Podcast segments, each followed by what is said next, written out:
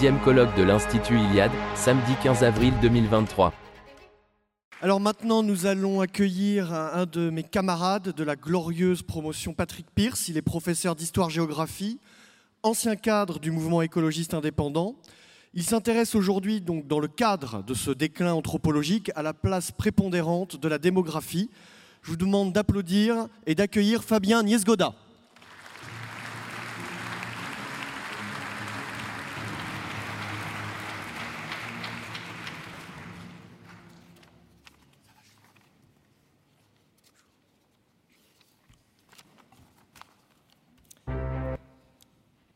Mesdames, Messieurs, chers amis, euh, cette intervention sur la démographie a pour ambition, comme son titre l'indique, d'attirer votre attention sur ce que j'ai nommé ici le piège du nombre, de mettre donc en garde contre une approche quantitative des hommes et des Européens.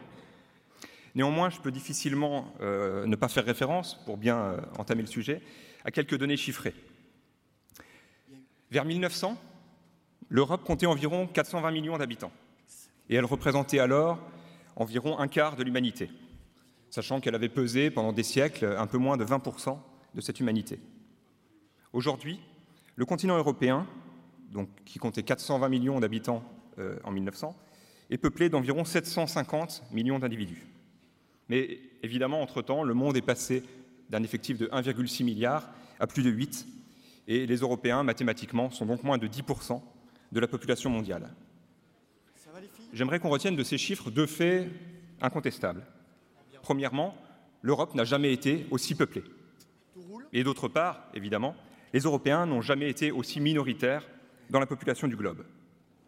Et nous pouvons bien sûr ajouter euh, à ce constat une dimension dynamique, si on compare la pyramide des âges ou la fécondité des différentes parties du monde. Et si l'on fait cette observation plus dynamique, évidemment, les projections ne peuvent que montrer l'accentuation de ce déséquilibre en notre défaveur. La conséquence, nous la connaissons et nous la vivons, et c'est celle que décrivait Jean Raspail en 1985 dans la préface qu'il avait ajoutée à son roman Le camp des saints.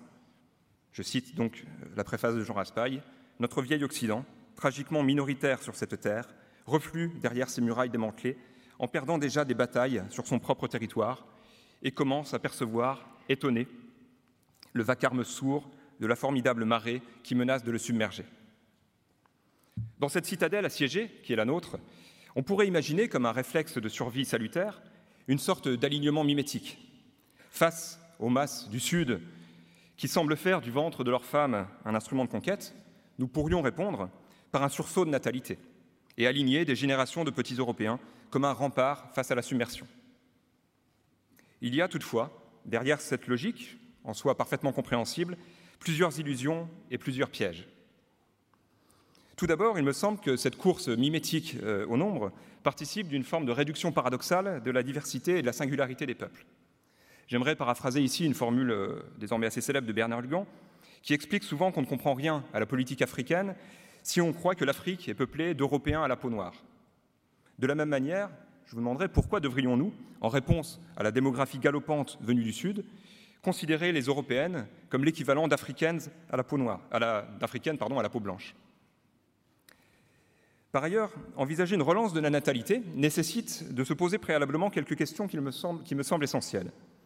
D'une part, est-on bien certain qu'un sursaut nataliste changerait grand-chose aux ordres de grandeur que j'ai évoqués en introduction? En réalité, combien d'enfants supplémentaires par européenne faudrait-il pour que nous pesions de nouveau, mettons 20 à 25% de l'humanité à la fin de ce siècle? Est-ce que l'on peut envisager un scénario crédible, un scénario de ce type, avec des taux, euh, des taux crédibles? En dehors de cette première question, sur laquelle je laisse chacun d'entre vous euh, entamer un, calcul, il faut également se demander, avant donc de réclamer une politique euh, davantage nataliste, quels en seraient les principaux bénéficiaires? S'ils sont, pour caricaturer, les mêmes que pour les caisses d'allocation familiale actuelles, évidemment, on n'aura guère résolu le problème qui nous préoccupe. Et d'une façon générale, on voit mal comment l'encouragement de la logique du nombre pourrait ne pas avoir un certain nombre de conséquences dysgéniques, telles celles qu'ont pu illustrer avec la force de la satire la fameuse longue marche des cornichons dans le domaine littéraire ou euh, le film Idiocratie. Euh, sur, cet aspect, euh, sur cet aspect dysgénique, on peut également enfin, il sera certainement abordé d'ailleurs dans la, dans la, conférence qui suivra la mienne hein, sur, le, sur, la dégénérescence. Et sur cet aspect dysgénique, Julius Evola a consacré tout un chapitre, certes un, court chapitre, de son essai Les hommes au milieu des ruines à ce qu'il nomme, puisque c'est le titre de ce chapitre, le problème des naissances. Et j'aurais presque pu remplacer euh, mon propre propos de ce matin par la lecture de cette dizaine de pages denses et percutantes. Mais je n'en citerai ici que quelques, que quelques phrases qui résume, me semble-t-il, de façon euh, assez, euh, percutante la leçon, évidemment très aristocratique, du, euh, baron italien. Voici donc ce qu'écrit Julius Evola vers la fin de ce chapitre. Nous avons examiné, dit-il, ce qui concerne un premier groupe qui devrait vouer toutes ses énergies à l'action militante et se maintenir absolument libre de liens, des liens familiaux par exemple. Et ce qui peut concerner un second groupe qui tenterait, en procréant, en formant une descendance, de fournir une base biologique à une hérédité spirituelle et à la structure d'un ordre. Si nous portons maintenant nos regards sur la grande masse de nos contemporains, donner la vie à des êtres chez qui se retrouveront la même inconsistance, la même vanité d'une existence dépourvue de toute signification, alimenter le flot menaçant du monde informe de la quantité, simplement parce qu'on reste passif à l'égard de la partie instinctive de soi-même et des impulsions les plus primitives du sexe, ou parce qu'on est l'esclave de préjugés, c'est faire preuve d'une irresponsabilité tragique, étant donné ses conséquences collectives, dont le caractère désastreux, nous l'avons vu, s'accuse chaque jour davantage, écrit-il donc au, milieu des années 50. Et euh, un peu plus loin, il conclut ainsi Nous estimons, quant à nous, que l'on ne soulignera jamais assez l'urgence d'une politique antidémographique, car trop de gens, victimes d'une sorte d'inhibition, n'ont pas conscience de l'importante contribution que l'accroissement de la population a apporté et apporte sous des formes diverses, directes ou indirectes, à la crise du monde moderne. C'est pourquoi, au sein d'un nouveau mouvement, l'orientation antidémographique ne peut pas ne pas faire partie de la lutte générale contre le monde de la quantité et contre les processus fatals de contre-sélection que nous avons mentionnés. Même à l'époque moderne, dans le cadre d'un État véritable, il faudrait accomplir une double tâche. D'une part, contenir la prolifération cancéreuse d'une masse mélangée et informe, d'autre part, créer des conditions favorables à la formation sélective et à la consolidation d'une couche sociale où se stabiliseraient des qualifications qui la rendrait capable et digne de tenir fermement le pouvoir. Dans ce domaine, l'exigence d'un équilibre, d'une limite, figure au premier plan. J'en ai fini avec cette, euh, citation. Euh, alors évidemment, dans un tout autre genre, euh, par rapport aux, œuvres que j'évoquais tout à l'heure, du type idiocratie, dans un tout autre genre, que les participants à ce colloque aient des familles nombreuses, comme l'illustre d'ailleurs la présence d'une garderie bienvenue et appréciée. On ne peut que s'en réjouir et que d'autres d'ailleurs parmi nous n'aient pas d'enfants ou ne comptent pas en avoir, ne les empêche nullement de participer à leur manière à la renaissance européenne. Or, que changerait au juste à cela une politique nataliste? La maison de la chimie ne serait pas plus remplie qu'elle n'est à cette heure-ci, mais en revanche, les rames de métro que certains d'entre vous ont pu emprunter ce matin auraient sans doute été plus bondées encore qu'elles ne l'étaient. Et donc, avant même de s'interroger sur la possibilité et l'efficacité d'un redressement démographique, on peut aussi juger son bien fondé sur une base historique. Après tout, quand l'Europe pesait au cours des siècles antiques ou médiévaux un peu moins de 20% de la population mondiale, elle fut capable, non sans mal certes, de résister aux divers assauts qui régulièrement menacèrent notre petite péninsule. Les Européens, en effet, ont toujours été minoritaires. Ce qui leur manque aujourd'hui, ce n'est peut-être pas tant le nombre que l'affirmation de leur identité et de leur légitimité à défendre leur territoire et leur être au monde. Qu'il n'y ait pas de méprise, encore une fois. En remettant en cause le natalisme, il ne s'agit surtout pas de cesser de féliciter les heureux parents parmi nous, et il s'agit encore moins, rassurez-vous, d'applaudir ce mouvement nihiliste dont les échos se font, hélas, de plus en plus nombreux au, au sein de la jeunesse woke qui passe par exemple par la condamnation de la parentalité, ou du moins de la parentalité biologique, euh, à laquelle on substitue volontiers dans ces milieux-là l'adoption. Il ne s'agit pas euh, d'approuver euh, non plus l'éloge de la stérilisation précoce, etc. En fait, le malthusianisme bien compris, c'est-à-dire au départ celui du pasteur Malthus lui-même, cela consiste à préserver les générations futures des malheurs, des famines, des guerres, des épidémies qui résulteraient de leur nombre trop important sur un territoire aux ressources limitées. Mais le malthusianisme bien compris ne consiste pas à éviter aux générations futures l'existence même. Donc, ni extinction volontaire et suicidaire, bien sûr, ni prolifération illimitée et cancéreuse. La, sagesse euh, apollinienne nous commande de trouver la juste mesure. Rappelez-vous la maxime, l'une des maximes qui euh, était inscrite au fronton du temple de Delphes, Méden Agan, rien de trop, ne fait aucun excès.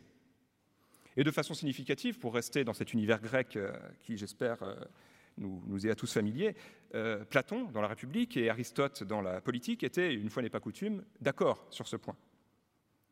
Si, disent-ils, un minimum d'hommes est nécessaire dans une cité pour assurer un efficace partage des tâches, pour assurer une certaine spécialisation au bénéfice de tous, pour assurer la défense d'un bien commun. En revanche, disent-ils, une limite doit néanmoins être posée. Euh, tant par rapport aux ressources disponibles, c'est notamment le point sur lequel euh, insiste euh, Platon, hein, les ressources disponibles sur un territoire imposent une certaine limite aux, effectifs de la cité, et Aristote ajoute un autre argument qui consiste à insister, lui, sur la nécessité de conserver entre les membres de la cité une certaine familiarité, sans laquelle cette masse d'individus n'est plus en réalité une communauté d'hommes libres se, projeter, de se projeter politiquement. Et Aristote résume les choses dans une, une formule éloquente, une grande cité et une cité populeuse ce n'est pas la même chose. La valeur des hommes n'est pas leur nombre. La quantité n'est pas la qualité. La grandeur d'un peuple ne se confond pas avec son poids. Alors certes, il n'est de richesse que d'hommes, dira pour sa part bien plus tard euh, Jean Baudin dans une formule célèbre à propos des États modernes et de leurs besoins de soldats et de contribuables. Mais derrière l'affirmation de la puissance euh, qui était ainsi formulée par, euh, par Jean Baudin, n'entrait-on pas alors surtout dans le règne de la quantité?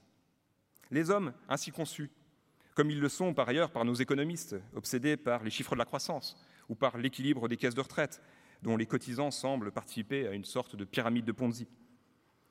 Les hommes ainsi conçus sont-ils encore autre chose qu'une masse indifférenciée d'individus interchangeables? Derrière la logique du nombre gronde, me semble-t-il, le risque d'une rupture anthropologique. L'homme de l'ère des masses, c'est l'homme remplaçable décrit par Renaud Camus. Avant de revenir, pour conclure, euh, à l'anthropologie, l'enjeu central, bien sûr, qui nous, euh, qui nous occupe aujourd'hui, j'aimerais faire un rapide détour par euh, la biologie. Celle-ci nous apprend que les espèces peuvent adopter des stratégies reproductives variables, que l'on schématise actuellement, habituellement dans le modèle RK, petit r, grand K. La stratégie petit r, celle par exemple des grenouilles ou des organismes microscopiques, consiste en une reproduction rapide, précoce, produisant de très nombreux jeunes exposés à une mortalité élevée. Le modèle la stratégie grand K correspond pour sa part à une durée de vie plus longue, à une, reproduction plus rare et plus tardive, adaptée aux capacités du milieu. L'homme, quelle que soit d'ailleurs l'époque, quelle que soit la civilisation, quel que soit le modèle familial, adopte incontestablement une stratégie qui relève du grand K. La réalité est évidemment toujours moins schématique, mais il me semble qu'il n'est pas inutile de toujours nous demander si nous voulons faire glisser le curseur vers un peu plus le R, en privilégiant le nombre avant toute autre considération ou si, fidèles à la stratégie K, nous préparons l'avenir de chacun des enfants que nous laissons au monde et auxquels nous transmettons celui-ci. J'évoquais tout à l'heure le nom de Malthus, en rappelant précisément sa crainte de génération croissant à un rythme non soutenable. On pourra objecter, et on l'a souvent fait, à la question de la limitation des ressources posée par Malthus et à sa suite par tous les euh, néo-malthusiens ou éco-malthusiens, que leur scénario pessimiste, leur scénario d'effondrement, sous-estime les capacités de la technique à repousser les limites certes. Et c'est bien, par exemple, euh, grâce au procédé chimique et industriel Haber-Bosch de synthèse de l'ammoniac, que les engrais azotés ont permis au XXe siècle à l'humanité de percer allègrement le plafond des 2 milliards. Et il est possible de voir dans cette soumission de la nature au profit de l'homme une logique prométhéenne qui nous a permis, en effet, de sortir d'une certaine fatalité. Mais Heidegger nous a montré que le déploiement de la technique, c'est aussi pour l'homme davantage de soumission à la pensée calculante, davantage d'aliénation, davantage d'arraisonnement de l'homme lui-même. Alors on peut certes, nous disent certains agronomes populationnistes, nourrir 10, nourrir 12, nourrir 15 milliards d'individus sur cette planète. Et les pois chiches transgéniques, peut-être, le permettront en effet. Mais cela vaut-il la peine de déployer tant de moyens et tant d'ingéniosité pour atteindre un objectif dont la pertinence même mérite peut-être débat? Optimiser le remplissage humain de la Terre est-il un objectif en soi?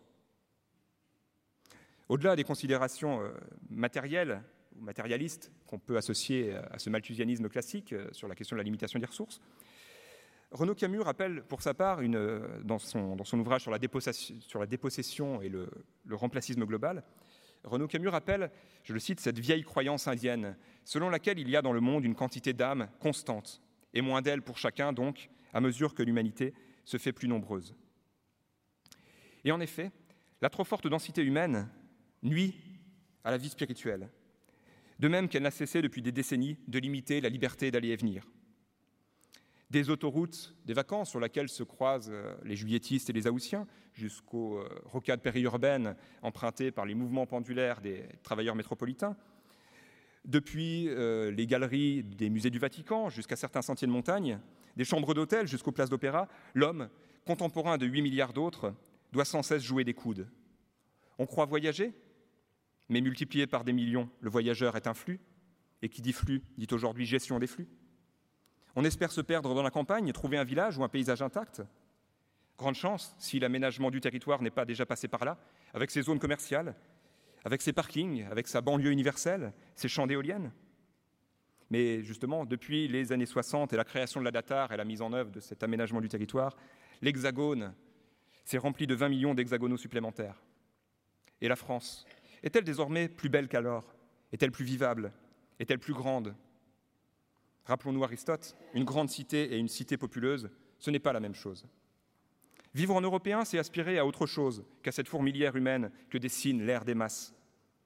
La leçon d'Orphée commande que puissent demeurer des espaces naturels vierges de notre présence, des forêts laissées aux nymphes, aux ours, aux loups, des espaces sauvages où, comme le naturaliste et graveur suisse Robert Hénard, l'homme ne pénètre discrètement qu'en contemplateur, et non en défricheur cherchant où il pourra utiliser son tracteur ou son excavatrice. L'homme habite la terre en poète, écrivait Hölderlin. Or, il n'est pas certain du tout que cette façon-là d'être au monde soit tenable dans un monde toujours plus peuplé, dans une Europe toujours plus peuplée, toujours plus peuplée fût-ce uniquement d'Européens. Pour l'Européen, donc, le nombre est une menace et un piège. La menace, c'est bien sûr celle de la submersion et de la dissolution de nos peuples. Mais le piège serait que, croyant répondre à cette menace, on sacrifie notre être au monde au règne de la quantité. Je vous remercie de votre attention.